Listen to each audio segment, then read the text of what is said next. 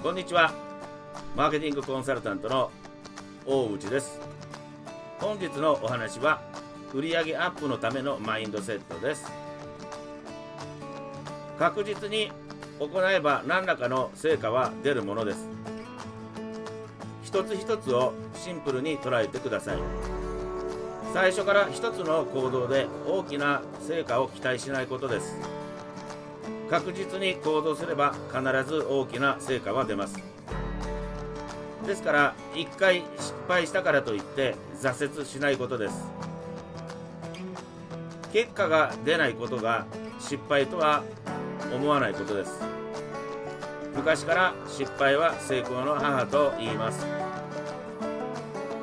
今回のその方法で失敗して成果が出ないことが分かっただけでも成功への第一歩なのです。本日は以上です。最後までご視聴ありがとうございます。